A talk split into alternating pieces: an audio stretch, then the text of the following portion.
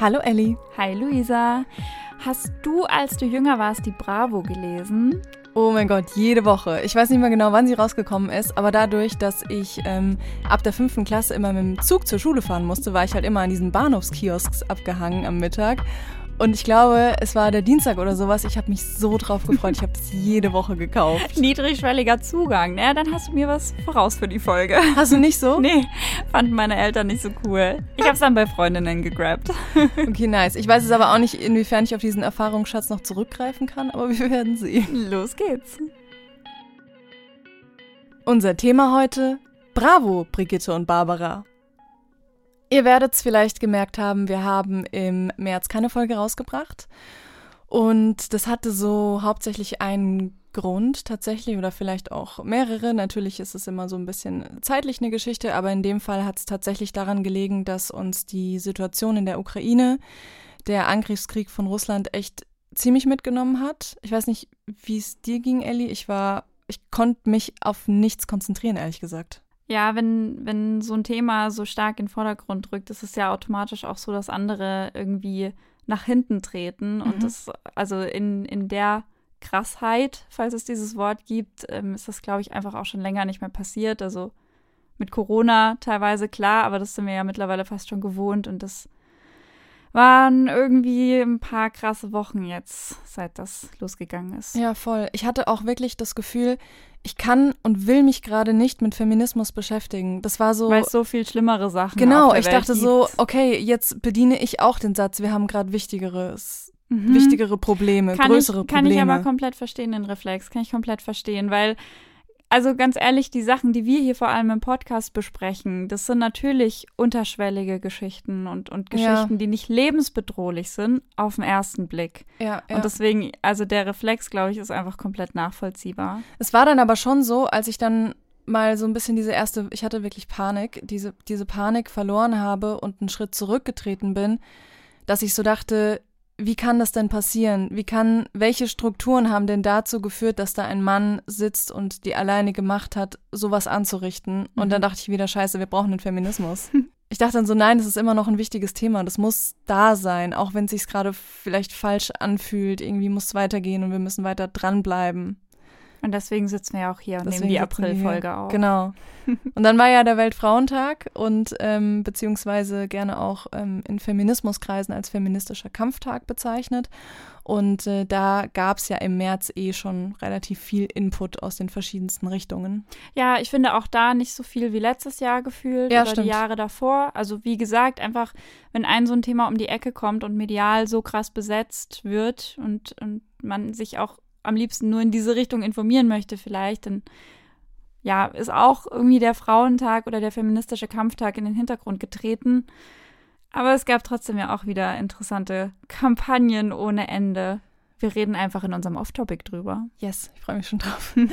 Jetzt aber erstmal zum Thema der heutigen Folge. Und das ist ganz spannend, weil als wir damals diesen Podcast eingereicht hatten bei dem Wettbewerb, da war das, glaube ich, eins der ersten Themen, die Eins wir eigentlich vorhatten. Top-Themen. Top-Themen. Wir ja, wollten genau. Frauenzeitschriften lesen und analysieren und inhaltlich auseinandernehmen, wie schlimm das da drin ist oder auch nicht. Aber wir sind davon ausgegangen, schon eher schlimm ähm, und haben das jetzt gemacht. Endlich. Hat jetzt noch ein bisschen gedauert, aber ähm, auch sehr, sehr spannend, was wir alles rausgefunden haben und wo vielleicht unsere Erwartungen auch komplett gebrochen wurden. Voll und vielleicht das auch vorangestellt. Wir haben uns ganz aktiv keine Männerzeitschriften angeschaut. Mhm, wir haben ja. überlegt, wir könnten Frauen- und Männerzeitschriften miteinander vergleichen. Aber ganz abgesehen davon, dass wir dann doppelt so viele Zeitschriften hätten lesen müssen, haben wir uns auch einfach gedacht, nee, wir fokussieren uns auf die Frauenzeitschriften. Wir wollen wissen, was da drin falsch läuft, weil das einfach ein anderer Themenschwerpunkt ist. Das heißt nicht, dass in den Männerzeitschriften nichts falsch läuft oder andere Sachen falsch läuft. Wir dachten uns einfach, die haben auch eigentlich eine extra Folge verdient. Deswegen freuen wir uns schon drauf, wenn wir irgendwann dazu kommen, Männerzeitschriften unter die Lupe zu nehmen. Definitiv. Aber nicht heute. Bevor wir jetzt tiefer reingehen in die Zeitschriften, die wir uns rausgesucht haben, ein bisschen zu analysieren, ähm, gibt es natürlich wieder eine kleine, das hat jetzt schon fast Tradition, äh, historische Einordnung in das Thema. Wir brauchen ein Jingle dafür. Stimmt. History with X und Y. Nice, ich überlege mir was. Danke. Und genau, deswegen können wir ja mal zurückblicken auf ähm, die erste Zeitschrift, die sich tatsächlich speziell an Frauen gewandt hat. Und die ist aus dem Jahr 1693 und hieß The Ladies Mercury, ist eine Zeitschrift, die ist entstanden aus einer anderen Zeitschrift, die quasi Frauen und Männer aufgerufen hat, Fragen einzuschicken zu jeglicher Art. Und da hat sich herauskristallisiert, dass die meisten, die Fragen eingeschickt haben, dann tatsächlich Frauen waren, weil da so viel Gesprächsbedarf war. Wahrscheinlich einfach, weil so viele Themen in der Gesellschaft damals tabuisiert wurden. Und ähm, dann hat sich der Verleger gedacht, nice, dann machen wir doch nochmal eine extra Zeitschrift nur für Frauen. Und witzigerweise haben dann da drei Männer ähm, Probleme von Müttern, von Hausfrauen, von Witwen ähm, versucht zu beantworten. Und 30 Jahre später, dann in Leipzig, gab es dann eine moralische Wochenzeitschrift, so wurden diese Zeitschriften genannt, dann auch mit Inhalten, die so für die gut bürgerlichen Frauen, die eben lesen konnten, die gebildet waren. Das war schon zu der Zeit üblich, dass da Frauen auch so Zugang hatten zu so Salons, in denen halt über Wissenschaft oder Kultur diskutiert wurde. So richtig krass in der Gesellschaft ähm, war das aber nicht gefeiert. Also es war schon noch so, dass es eher auch ein Tabu war, dass Frauen gebildet sind. Und diese Zeitschrift, die hieß Die vernünftigen Tadlerinnen. Keine Ahnung, was das bedeuten soll. Und ähm, wurde eben auch von einem Mann herausgegeben. Und das Allerwitzigste ist, der hat die zusammen mit zwei anderen Männern geschmissen, diese Zeitschrift. Die hießen alle drei Johann und haben diese Zeitschrift unter weiblichen Pseudonymen geschrieben. Ja, ist doch leichter, als Frauen an die Feder zu lassen. Ja, geilstes, Komplett nachvollziehbar. geilstes ist, dass die Frau von dem Herausgeber, von dem Johann Christoph Gottsched, die war auch literarisch sehr begabt und hat sogar dann in der aller, allerletzten Ausgabe, so irgendwie zehn Jahre später, dann auch endlich mal was selber geschrieben. Aber am Anfang war sie halt so Assistentin oder so. Völlig crazy, aber tatsächlich, so wie die Quellen ähm, sagen, haben auch diese Zeitschriften schon so ein bisschen dazu beigetragen, dass Frauen eben auch mehr mit Wissenschaft ähm, sich beschäftigen konnten und dass es eben auch in der Gesellschaft mehr akzeptiert wurde, dass sie sich damit auch beschäftigen und dafür ein Interesse haben und sich auch weiterbilden wollen.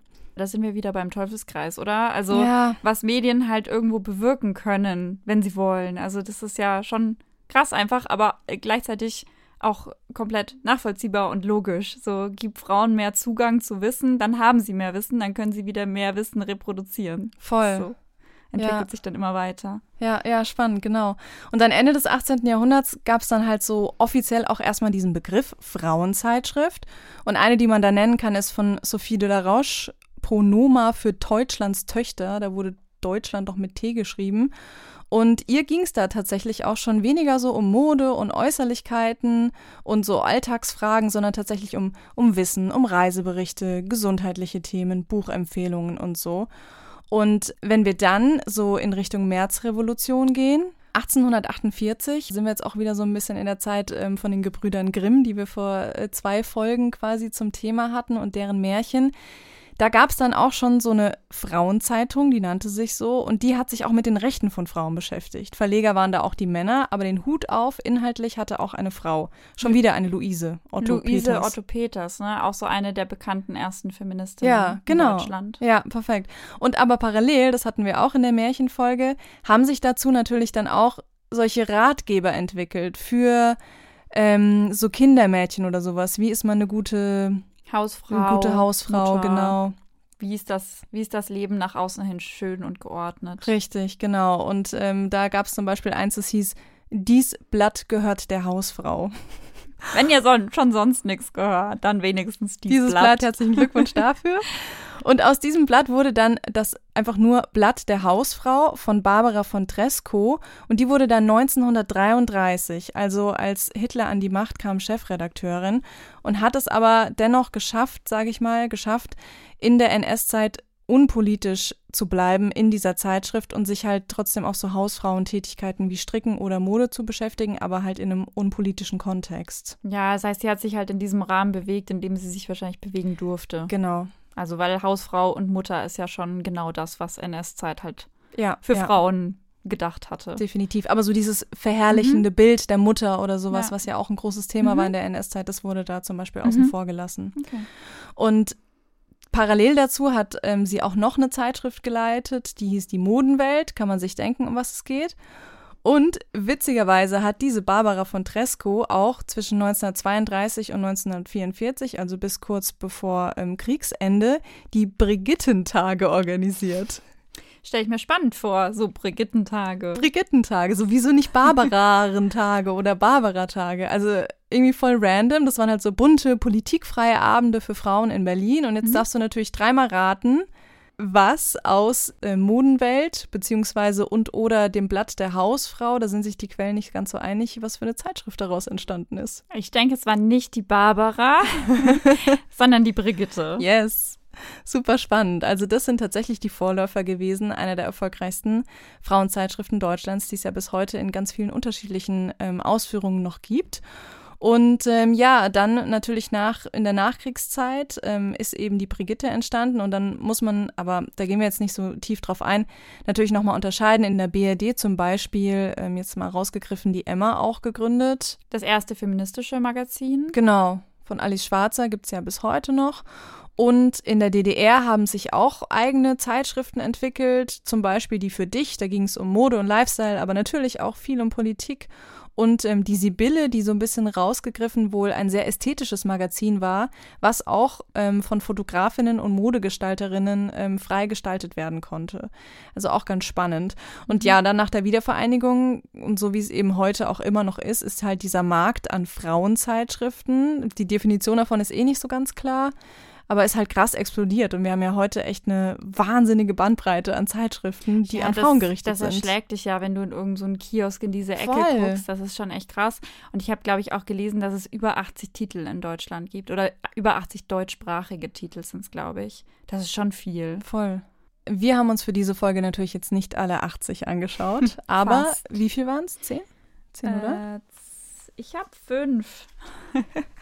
Dann hast du wahrscheinlich auch. Ich habe auch fünf. Also, ja, es ist natürlich eine Stichprobe, die wir hier vorgenommen haben. Ähm, für mehr war auch gar nicht Zeit, aber wir haben einfach mal versucht, so unterschiedlich wie möglich rauszugreifen im Regal. Ja, thematisch breit zu sein. Ja, jetzt thematisch nicht nur Mode, Frauenzeitschriften oder Klatschzeitschriften anzuschauen, sondern ein bisschen in die Breite zu gehen. Genau. Außen vor gelassen haben wir ganz spezifische Zeitschriften, sowas wie Finanzzeitschriften für Frauen, mhm. beziehungsweise auch feministische Zeitschriften genau. haben wir auch rausgelassen. Ja.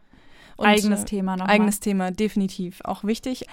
Ich habe mir die Emotion angeschaut, die Joy, die Barbara, die Vogue und die Women's Health. Gute Auswahl. ich glaube, als wir darüber geredet haben, hatten wir gesagt, dass ich eher so eher so die uncooleren abbekommen habe. Aber weil ich auch total Bock drauf hatte. Ich halt null. Ich habe die Bravo, damit ich ein bisschen aufholen kann bei dir. Die Bunte, die Brigitte, mhm die Freizeitrevue. Boah, ich hätte es nicht, nicht lesen können. Äh, das Cover schreit einen schon an. so. Das ist so, wie wenn in diesem Internet jemand ganz viele Ausrufezeichen und Großbuchstaben Und verwendet. Einsatz zwischendrin. Das ist die Freizeitrevue. Ähm, und die Flow habe ich mir noch angeschaut. Das war quasi der Ausgleich zur Freizeitrevue. Ja. Die hat nur geflüstert. Die hat nur geflüstert. yes. In diesen einzelnen Zeitschriften haben wir uns jetzt natürlich einfach verschiedene Themen angeschaut. Wir sind erstmal total unvoreingenommen rangegangen und haben einfach mal so durchgeblättert. Und ja, uns sind doch einige spannende Punkte aufgefallen, die wir jetzt gerne mit euch teilen wollen. Die sich auch ähm, die Zeitschriften hinweg überschneiden in diesen, ja. in diesen Themen. Oder tatsächlich sehr unterschiedlich auftreten. Genau, aber sie treten auf. Aber sie treten auf, definitiv. Zum Beispiel nämlich die Körperbilder, die in diesen Zeitschriften auftauchen und es tauchen da einige verschiedene Aspekte auch auf. Ich meine, klar, die Zeitschriften müssen auch auf irgendeine Art und Weise visuell funktionieren. Das fängt beim Cover an, aber es gibt dann Fotostrecken, die Werbung darin beinhaltet, mhm, Fotografie oder irgendwelche Zeichnungen. In der Flow zum Beispiel arbeitet man sehr viel eben mit Zeichnungen, wo man vielleicht nochmal ganz anders, eine ganz andere Herangehensweise finden kann an Bebilderung, fand ich super spannend. Ähm, und um einfach mal so ein, so ein Beispiel zu nennen, was in so einer Zeitschrift stehen kann in Bezug auf Körperbilder. Das war in der Bunten. Da ähm, wurde getitelt Neue Studie zu Übergewicht. Und der Artikel fängt an mit Wow, einst witziger Comedy-Star mit Rundungen, nun schöner Schwan. Oh mein Gott, wer ist damit gemeint? Rebel Wilson. Ach, die ja ganz offiziell das Jahr 2020, glaube ich, zum Jahr ihrer Gesundheit erklärt hat und gesagt hat, sie möchte abnehmen, ähm, weil sie das mit Gesundheit, mit gesünderem Essen, mit Sport verbindet. Und seitdem hat sie den Bildern, ist es anzusehen, Pfunde verloren. Und jetzt darf sie nicht mehr witzig sein. Und also jetzt ist darf nicht sie nicht, vereinbar. ja, oder jetzt was? ist sie halt ein Tier und kein Comedy-Star mehr. Das fand ich, ich fand das auch richtig interessant, weil ich finde den Einstieg nicht schlecht. Also sie steht ja ein bisschen dafür, seit sie das angefangen hat, dass sie sagt, ähm, sie, sie muss gar nicht mega schlank sein, sie will einfach nur sich wohlfühlen und einfach das Gefühl haben, dass ihr Körper gesünder ist als vorher. Nichts gegen einzuwenden, egal welche Körperfülle man hat oder nicht hat. Aber so dieses Wording, also einst witzig, jetzt schön, das ist so, geht denn nicht beides? So, wie schwer tut ihr euch denn? Und, und so dieses, das ist ja auf den ersten Blick liest man da drüber und ich glaube, gerade wenn man nicht drauf achtet, liest man drüber. Aber ist bei mir schon, schon eingesackt. Vor allem, wenn es um neue Studie zu Übergewicht geht und sie Ja, dann genau. daneben gezeigt wird. Und man denkt sich so, hä, was? Also wieso braucht man da überhaupt ein Beispiel? Das ist so voll an Pranger gestellt. Ja. ich, man, ich bräuchte kein Beispiel. Ja, das. Und das schlägt auch so ein bisschen in die Kerbe rein, die schon bei Adele da war, dass Menschen ihr vorgeworfen haben, dass sie die Body Positivity Bewegung damit von Kopf wirft. So w- oder wie sagt man von Kopf stößt. stößt, genau. Mhm. Wenn man sich so denkt, so Entschuldigung, kann, können die Frauen bitte selber entscheiden, äh, wie sie mit ihrem Körper umgehen und wer hat sie überhaupt dazu stilisiert, dass sie die Bewegung sind der Frauen, der mehrgewichtigen Frauen, die trotzdem positiv mit ihrem Körper umgehen. Hat sie jemals behauptet, dass sie das positiv sieht? Ja, und vor allem können wir ihnen bitte einfach, können wir generell Menschen nicht Talent absprechen, nur weil sie bestimmte Körper haben. Also Ja, woher nimmt man sich das? Ja. Das verstehe ich nicht. Aber Ja. das ist, das ist öfter aufgetaucht. Also so dieses ganz, also ich wollte jetzt sagen unterschwellig, aber so, so unterschwellig ist es eigentlich gar nicht, was zeigt, wie normalisiert man das wahrnimmt, dass sowas geschrieben wird. Es war jetzt auch nicht so, dass ich mir dachte, what the fuck, wie können die nur, sondern ich dachte mir nur so, hä, warum macht ihr sowas? Was, was mir aufgefallen ist, natürlich in so einer Zeitschrift wie äh, Women's Health, da ist jetzt in dem Fall, warte, ich hole sie kurz. Ähm, da ist die Caro Dauer jetzt quasi als ähm, Covermodel drauf und macht halt auch diese Cover-Story. Und wir wissen alle, Caro Dauer hat einen Körper wie aus dem 3D-Drucker, wenn man sich jetzt irgendwie an den gesellschaftlichen Schönheitsidealen der aktuellen Zeit irgendwie orientieren möchte. Ähm, Sixpack und alles eben so perfekt, wie es gerade ähm, beliebt ist. Und man sieht sie halt dann in Sportklamotten, auch bauchfrei und ähm, sieht halt ihren ähm, sehr gut geformten Körper und dann steht da, vergleiche dich nicht, Ausrufezeichen. Jeder Körper ist anders gebaut und unterschiedlich belastbar. Ich finde das schön und ich kaufe das auch ab, weil wenn man sie auf Instagram und so auch kennt, dann weiß man, sie nimmt alles auch nicht so ernst und sie ist jetzt nicht so übertrieben ähm, da so drin. Aber ganz ehrlich, wenn ich mir das von der Caro Dauer sagen lasse, dann hilft mir das nicht viel. Nee, kann ich mir vorstellen. Aber das ist ja allgemein in den Zeitschriften so, dass, also ich finde, die versuchen da so ein, mir ging es so beim Durchlesen, die versuchen da so ein Balanceakt, so auf der einen Seite alles ist schön und auf der anderen Seite, wir sagen dir aber, was richtig schön ist.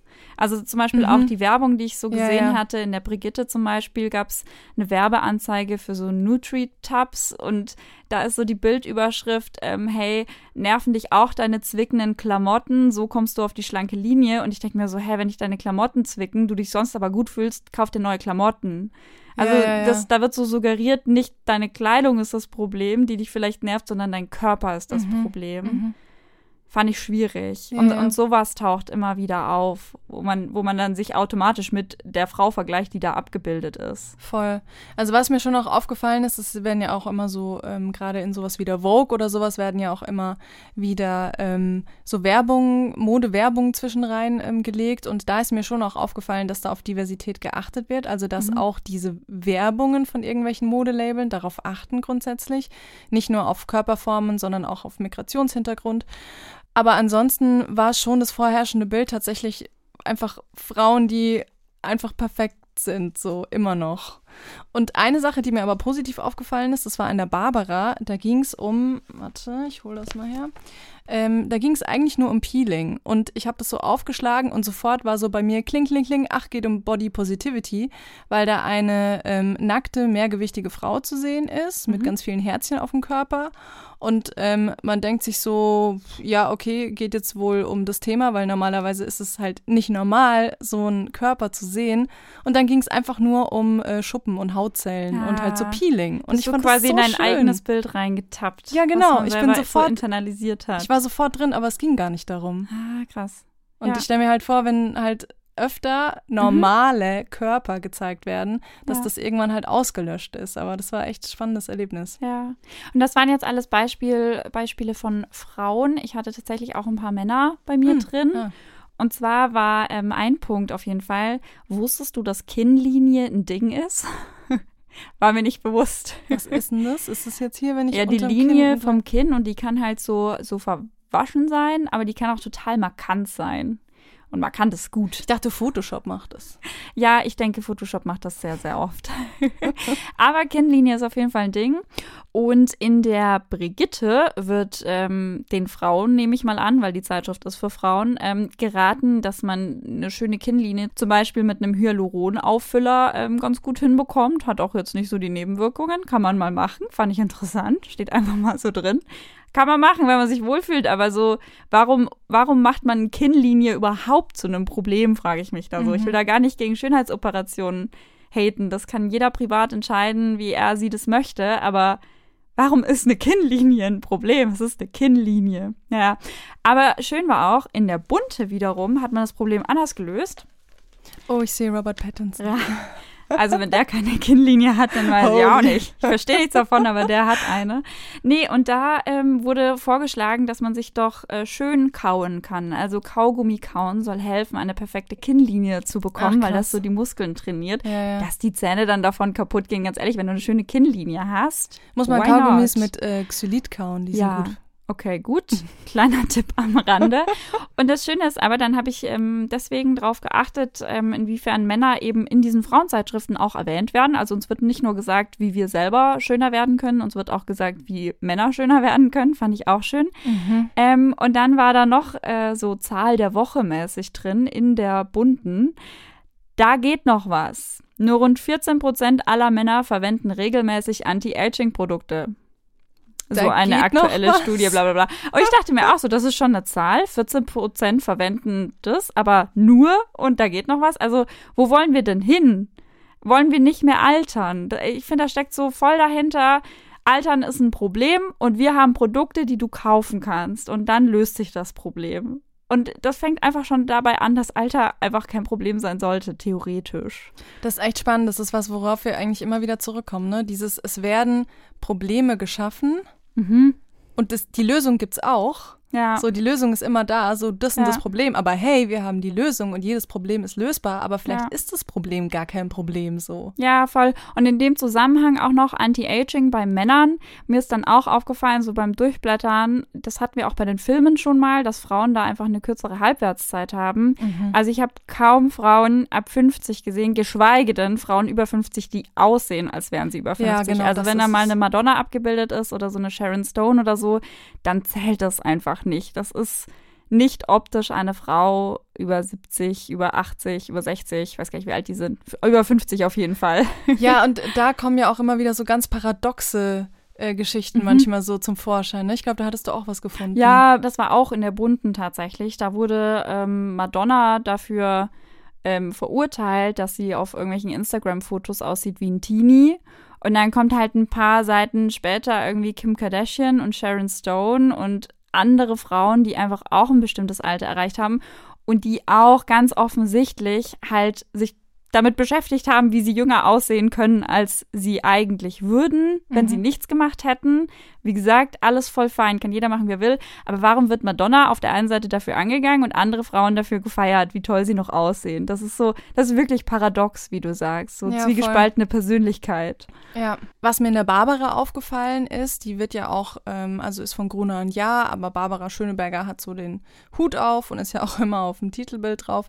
Da waren normale Menschen, Männer und Frauen, da war so eine Reihe, da ging es um Liebe und das waren wirklich normale Menschen und auch im Alter. Also ich schätze mal auch so in dem Alter von Barbara Schöneberger ungefähr.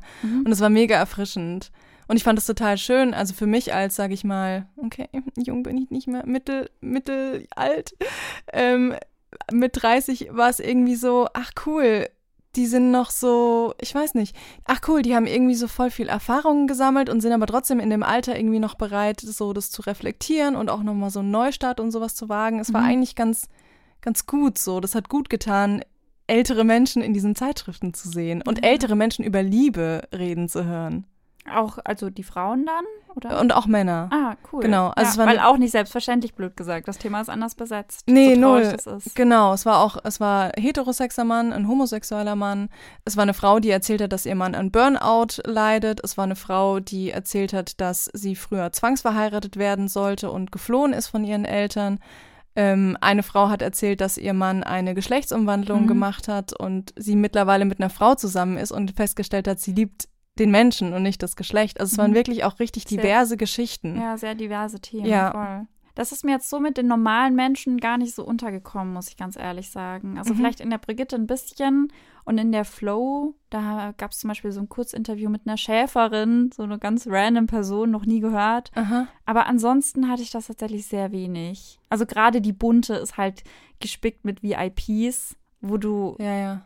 Dir das durchliest und dir denkst, Gott, das ist so fern von mir. Richtig. Und das ist aber so spannend, weil die ja so eine hohe Auflage noch haben, wo man sich so denkt, wer, wer kann sich denn damit identifizieren? Also Mhm. das ist ja das, worauf Frauenzeitschriften so gehen, ne? Dieses Frauen können sich damit identifizieren und es sind ganz praktische, alltagsnahe Tipps und so. Ja. Wie ich das, diese Diskrepanz die habe ich noch nie verstanden. Und das ähm, auch, um einen nächsten Punkt aufzumachen, äh, hat mich auch bei den Produkten überrascht.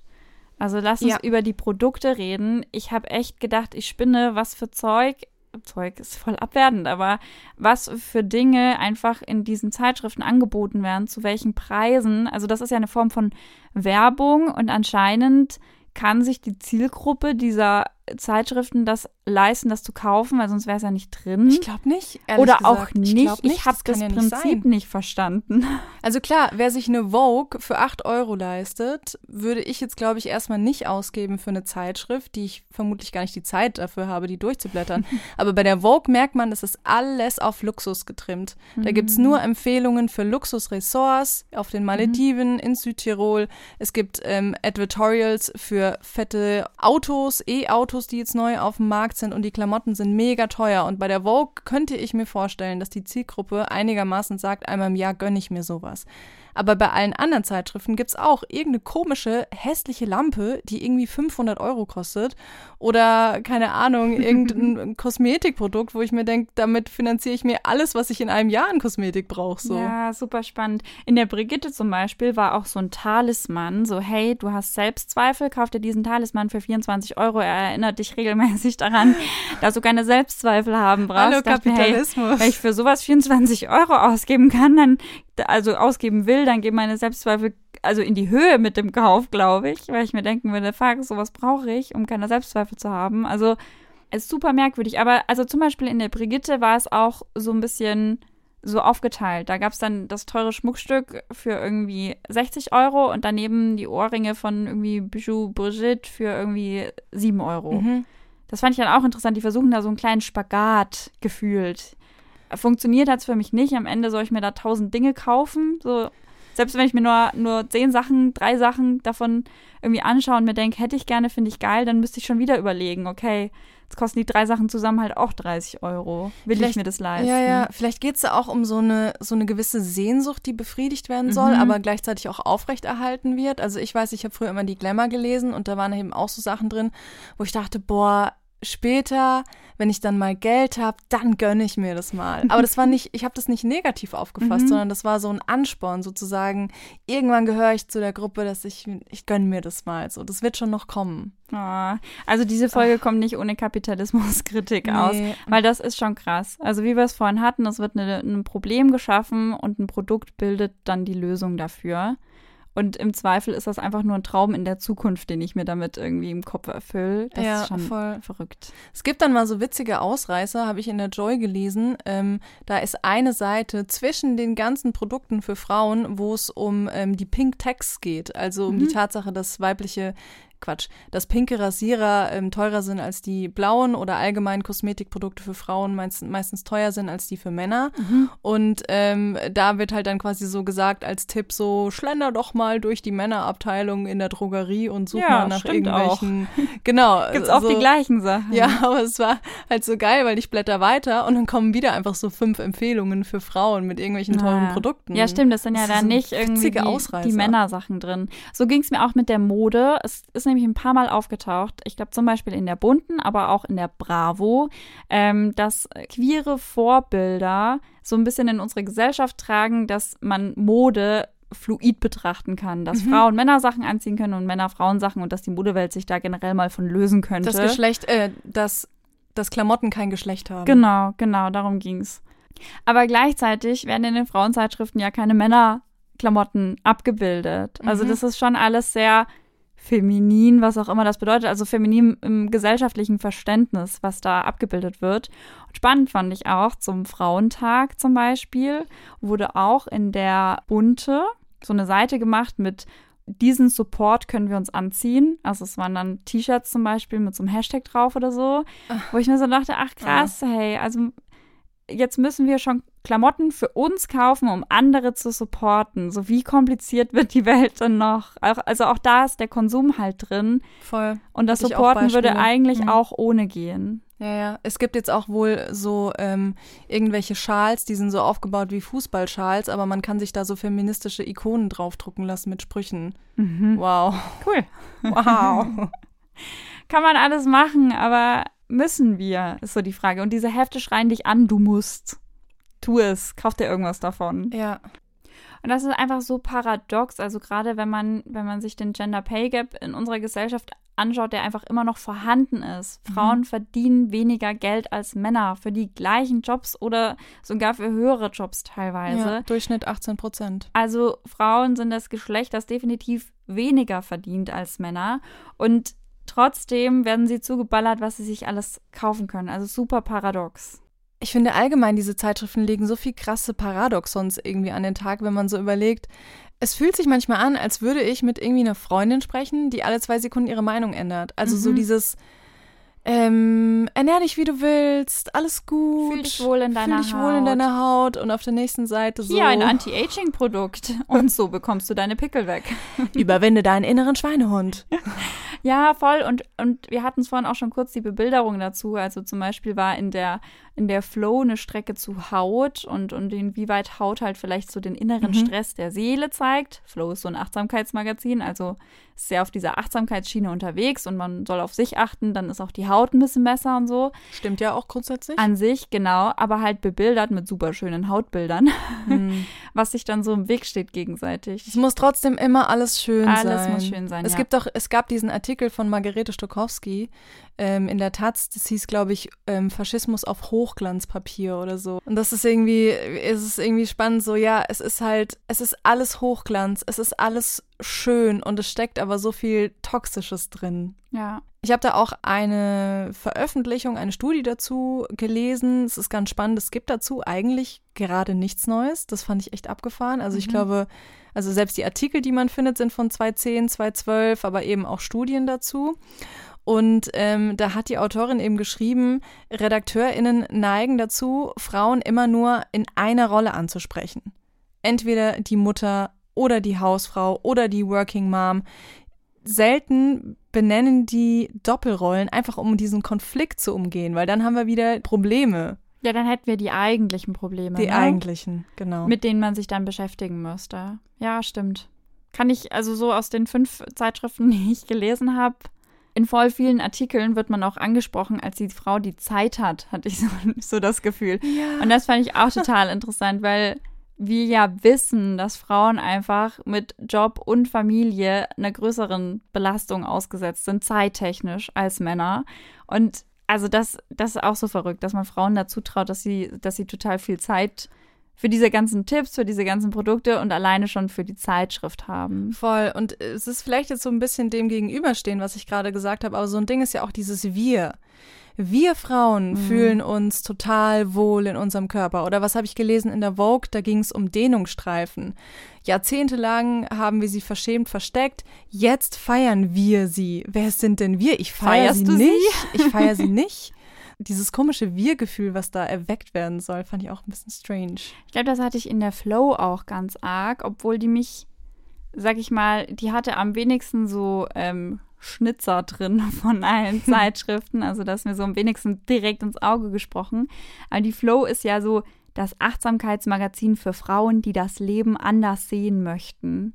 Und auch da wird halt dann so ein Wir aufgebaut. Also so wir mhm. Frauen, das anders sehen möchten. Und in der Bunte ist es eher so wir Frauen, die sich für den Adel interessieren. Und also auch wieder diese ah, Rollenmuster ja, in ja. diesem wir Frauen. Deswegen, ich finde, das steht sich nicht, darauf wollte ich hinaus, ich finde, ja. das steht sich nicht entgegen, sondern es gibt dann einfach in diesem wir Frauen auch wieder diese kleinen Kanäle, die bedient werden. Voll. Und auf der anderen Seite schließt es ja auch total aus. Also da war in der, in der Joy auch sowas, ähm, wir Frauen sind total stolz auf unseren Körper und dann werden da vier Frauen gezeigt. Also sorry, solche Körper sieht man nur in Filmen oder ähm, auf Instagram, mhm. äh, keine Ahnung, das waren keine normalen Körper. Was soll ich denn mit dem Wir anfangen? Also ich habe mich ausgeschlossen gefühlt. Ja, oder wir hatten ja auch vorhin schon die Produkte, ähm, die zum Beispiel so Beauty-Produkte oder so, die halt für einen bestimmten Typ von Frau vielleicht angemessen sind, aber oder zum Beispiel auch für Frauen mit Afrohaar. Also schwarze Frauen ja. werden in der Kosmetik komplett ausgeschlossen. Zumindest in der Kosmetik, die in, in diesen Zeitschriften. Zeitschriften stattfindet. Ja. ja. genau. Deswegen wurde ja zum Beispiel auch Rosa Mac gegründet, die mhm. halt eben genau für Frauen mit Afrohaar und den Bedürfnissen eben komplett eingehen und ja, so. Aber es wäre halt zu informieren und, und Wissen darüber zu finden. Wäre halt geil, wenn es einfach in den klassischen, sage ich mal, Zeitschriften auch abgedeckt wäre. Ja, schließlich heißt es Frauenzeitschriften. Voll. Und nicht äh, Frauenzeitschrift für weiße Frauen, die in einem guten Alter und mit einer guten Bodyshape und einem zufriedenen Beruf und einer tollen Familie unterwegs sind. Ah! Eigentlich, aber genau das ist es halt am Ende des ja. Tages. Ja, voll. Aber wir haben auch ein paar feministische Punkte entdeckt. Wir haben jetzt echt lange, ich finde es gerade spannend, wir haben jetzt echt lange, sagen wir mal, sage ich mal, Kritik betrieben. Dabei haben wir uns heute Morgen getroffen und gesagt, irgendwie habe ich es anders erwartet. Ich habe es auch anders erwartet. Ich habe es mehr in your face erwartet. Ah ja. Und es ist ganz mhm. viel so Gesamtbild es steht nicht da so, wie das ähm, vielleicht noch vor ein paar Jahren war, äh, Blowjob-Regeln für eine mhm. Frau. Ich weiß gar nicht, in welcher Zeitschrift das war, aber das gab es eben mal und da wurde dann der Frau vorgeschrieben, hey, du musst würgen, einfach weitermachen, üben, üben, üben. Voll, das hat Margarete Stokowski in genau, diesem Artikel in der Taz genau, geschrieben. Genau, ja. das war, glaube ich, auch in der Joy oder in der Jolie. Mhm. Und das, das habe ich nicht gefunden, ne? Sondern halt ja, ja, mehr dieses Gesamtbild, wo du dir denkst, huiuiui. Also, welche Frauen? Und da muss ich sagen, also da habe ich auch die passenderen Zeitschriften vielleicht erwischt, aber sowohl in der Vogue als auch extrem in der Emotion, aber auch in der Barbara geht es ganz, ganz viel um Frauen und deren Geschichten. Es geht um Frauen, die als Entwicklungshelferinnen ähm, in Afghanistan unterwegs sind. Es geht um ganz viele unterschiedliche Frauen in der Politik divers auch aufgestellt. Frauen mit Migrationshintergrund, Frauen im Rollstuhl, ähm, Transfrauen, Tessa Ganserer zum Beispiel. Und das fand ich echt super spannend. Also gerade in der Emotion ist mir das aufgefallen, dass im Endeffekt kaum ein Artikel nicht feministisch betrachtet wurde. Da ging es auch um so Themen wie Endometriose, ganz viel auch um psychische Themen. Also das ist was, mhm. was in sonst gefühlt überall totgeschwiegen wird. Psychische Krankheiten und nicht dieses, ähm, wie geht man jetzt damit um? Ach, stell ich mal nicht so an, reiß dich mal zusammen, setz dich mal hin, komm mal kurz klar, trink ein Glas Wasser, atme mal durch, zwei Minuten meditieren und die geht schon wieder gut, sondern wirklich auch diese Probleme mal beim Namen nennen und da mhm. Frauen auch sprechen lassen. Ja. Und das fand ich super erfrischend und das ist mir also vor allem in der Emotion aufgefallen, aber da waren viele, viele Beispiele dabei. Vielleicht auch, weil du es halt nicht erwartet hast. Ja, wahrscheinlich. Ich hatte da tatsächlich irgendwie äh, spannende Momente mit der Brigitte und mit der Flo. Mit der Brigitte, mhm. weil ich sie feministischer erwartet hätte und mit der Flow, weil sie feministisch feministischer war, als ich gedacht hätte. Ah, krass. Also zwei ganz unterschiedliche Weisen. Also die Brigitte schreibt sich das ja eigentlich schon aufs Heft, dass sie da einen Blick drauf hat und so. Und die hatten zum Beispiel auch eine, eine Strecke drin, Sätze, die wir Frauen nicht mehr hören wollen. Also da wurde dann zum Beispiel der Satz, er arbeitet voll, sie nur Teilzeit, ist doch klar, dass sie zu Hause mehr übernimmt, einfach mal zerlegt. Und es wurde quasi besprochen, wie man solchen Sätzen, die Frauen hören, ähm, Mhm. entgegentreten kann. Aber das steht halt in einem Magazin, dass Frauen selbst ganz viele Sachen halt vorschreibt am Ende des Tages. So was, was Schönheitsbilder sind, wie wir mit Nachhaltigkeit umgehen können. Darum Mhm. ging es auch ganz Mhm. viel. Aber halt auch da wieder zum Thema Nachhaltigkeit, das ist auch in dem Magazin immer wieder aufgetaucht. Aber zum Beispiel in der Brigitte wurde eine Reportage ähm, gemacht, Überschrift Grüner Wandel Frauensache. Und da wurden dann Frauen ähm, porträtiert, die, ich weiß nicht mehr in welchem Land, Kontinent Afrika, ich glaube Äthiopien, aber ich bin mir gerade nicht sicher, ähm, die dort früher Holz abgeholzt haben, weil sie damit halt ihren Lebensunterhalt verdienen. Und jetzt arbeiten sie als Rangerinnen und beschützen diesen Wald. Mhm. Und das ist an sich richtig. Das ist irgendwie ein Thema, dass Menschen, die erst was zerstören, das dann wieder aufbauen. Spannend. Aber ich denke mir so, hä? Also diese Frauen haben überhaupt nicht die Pflicht, den grünen Wandel voranzutreiben, weil wir europäischen privilegierten Menschen ja erst dafür verantwortlich sind, dass wir Klimakrise und alles haben. Und das war irgendwie so falsch aufgezogen. Und ein paar Seiten später ging es dann auch wieder um Nachhaltigkeit, um, um Unternehmen und was die alles machen. Also Nivea, L'Oréal Paris, was die alles treiben. Und die konnten in Interviews einfach komplett ungefiltert raushauen, wie toll nachhaltig ihre Firma ist. Wo ich mir denke, ja, vielleicht versucht ihr jetzt auf Plastikverpackungen zu verzichten, aber gleichzeitig kann ein Unternehmen, was dermaßen darauf angewiesen ist, dass Milliarden an Produkten jährlich verkauft werden, nicht nachhaltig agieren. Das funktioniert nicht und das Mhm. wissen wir doch. So, dieser, dieses Spektrum hat sich in meinem Kopf aufgetan.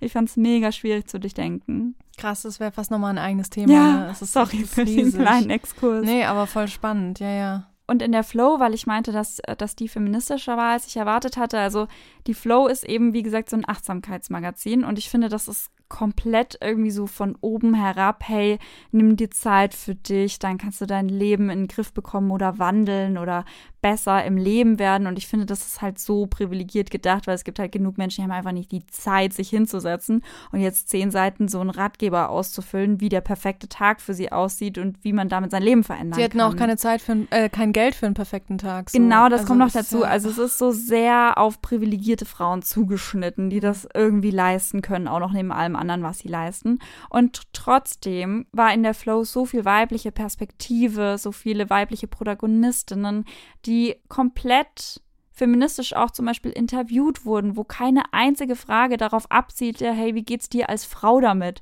sondern die einfach halt als Mensch betrachtet wurden, mit so einem Ticken weiblicher Perspektive, aber es war nicht so in your face, wir interviewen dich nur, weil du gerade eine Frau bist, so. Mhm. Äh, Ich kann es gar nicht so richtig beschreiben. Zum Beispiel wurde Jacinda Ardern, ähm, die neuseeländische Premierministerin, porträtiert und dann wurde schon rausgestellt, was sie jetzt ähm, als Frau für einen Führungsstil hat, dass das irgendwie weiblich ist. Das war nicht so cool. Aber alles in Ja. allem wurde diese Frau trotzdem als Mensch porträtiert.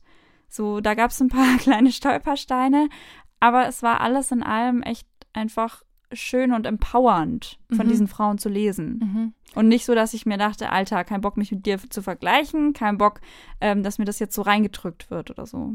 Wie es bei den anderen Zeitschriften teilweise war. Und das ist ja auch so ein bisschen das schöne Gegenteil zu sowas jetzt wie Bunte oder Freizeitrevue. Da sind wir wieder bei dem Thema Identifikation. Also das ist eine Premierministerin, es ist eine Politikerin, die große Verantwortung hat, aber irgendwie kann man sich mit ihr trotzdem viel besser identifizieren als mit irgendeinem Z-Promi, Mhm. dessen Privatleben da übelst breit getreten wird in irgendeiner Freizeitrevue. So. Super spannend. Wir haben jetzt echt doch ein relativ breites Spektrum aufmachen können irgendwie. Thematisch und zielgruppentechnisch und so, ne? Ja, genau. Ich habe diese Zeitschriften gelesen. Gut, wie gesagt, ich hatte die Emotion, die Barbara, die Vogue. Da war viel, viel, viel Gutes, fortschrittliches, feministisches drin. Und ich war so, hä, was soll ich denn da jetzt kritisieren? Ich war total so, pff, ja, ge- geht klar und so. Und dann haben wir uns heute Morgen getroffen und so ein bisschen drüber unterhalten. Und dann kam zwischen den Zeilen doch was raus. Und dann habe ich doch so ein paar kleine Sachen gefunden. Und dann war kurzzeitig, dachte ich so, sind die Zeitschriften irgendwie weiter als die Gesellschaft? Was ist denn da los? sind das jetzt die Vorreiterinnen so? Ich, ich kann es nicht greifen, aber es ist ein ganz spannendes Spannungsfeld. Weil es so ein Wechselspiel ist, oder? Also so voll ja. in die Tonne gegriffen und dann aber auch wieder was Gutes. Aber am Ende des Tages, glaube ich, müssen wir trotzdem festhalten, ich würde da gerne noch einen Begriff reinschmeißen, dass diese Zeitschriften Doing Gender beeinflussen. Das ist quasi, das ist, das ist ein Begriff aus der Geschlechterforschung und ist so, beschreibt die Annahme, dass Geschlecht was sozial konstruiertes ist. Also natürlich komme ich mit bestimmten Genitalien auf die Welt, biologisch oder ich habe meine Chromosomen, aber auch da gibt es so viel mehr als männlich und weiblich, um das direkt mal festzuhalten. Also dieses binäre System ist sowieso, also auch in der Forschung krass veraltet und sollte mal in den Köpfen ankommen. Aber Doing Gender bedeutet, dass man eben auch sozial sein Geschlecht tut. Also mit meinen Handlungen Reproduziert, reproduziere mhm. ich, mhm. was weiblich bedeutet. Also so wie in der Flow äh, Jacinda Ardern beschrieben wurde und das als weiblicher Führungsstil dargestellt wurde, mhm. so dass das verstärkt dann nur wieder, dass wir das also als weiblich empfinden. Dabei ist es einfach nur ein guter Führungsstil. Genau, so. genau. Wir beschreiben das nicht mit gut und schlecht, langsam und schnell, groß und klein. Nein, wir beschreiben auch mit männlich und weiblich. Aha. Und was da gesellschaftlich passiert, wenn, das hatten wir auch schon mal, wenn Kinder eben Mädchen mit Puppen und Jungs mit Traktoren aufwachsen. Das ist auch eine Form von Doing Gender, die sich dann eben auch durchzieht gesellschaftlich. Das ist super schwer loszuwerden. Das geht nicht von heute auf morgen. Aber diese Zeitschriften tragen definitiv nicht dazu bei, dass man bei diesem Doing Gender so ein bisschen Abweichungen von der Norm zulässt. Und das ist, glaube ich, bei allem, was die auch gut machen, ein Problem. Möchte ich einfach als Problem auch benennen. Ja das ist mir definitiv auch aufgefallen, dass hier wirklich Frauen und Männer angesprochen werden und es in einem sehr, in einem ganz heteronormativen Kontext alles immer stattfindet in diesen Zeitschriften. Da ist wenig Platz für Queeres. So. Ja, komplett. Ich hatte eins, glaube ich, in der Bunte, eins, was falsch dargestellt wurde in der Freizeitrevue und einen Artikel in der Bravo. Und das war's. Wo es wirklich mal darum ging, dass es halt nicht nur Männer und Frauen gibt und nicht nur Erwartungen an Männer und Frauen geben sollte und schwierig. es bleibt schwierig. Wie kommen wir da jetzt gut raus? Vielleicht mit ähm, was Lustigem. Okay. Zum Beispiel, dass wir ähm, schon auch zugeben müssen, dass uns das Lesen ja auch Spaß gemacht hat, oder? Super unterhaltsam. Ich bin jetzt auch richtig gut informiert. Das also, sowieso. Kate ist entweder schwanger oder sie will noch ein Kind. Es kommt ganz darauf an, ob du Freizeitrevue oder Bunte liest. Muss ich halt entscheiden, ob sie jetzt schwanger ist oder nicht. es liegt ganz allein an dir, welches Heft du wählst.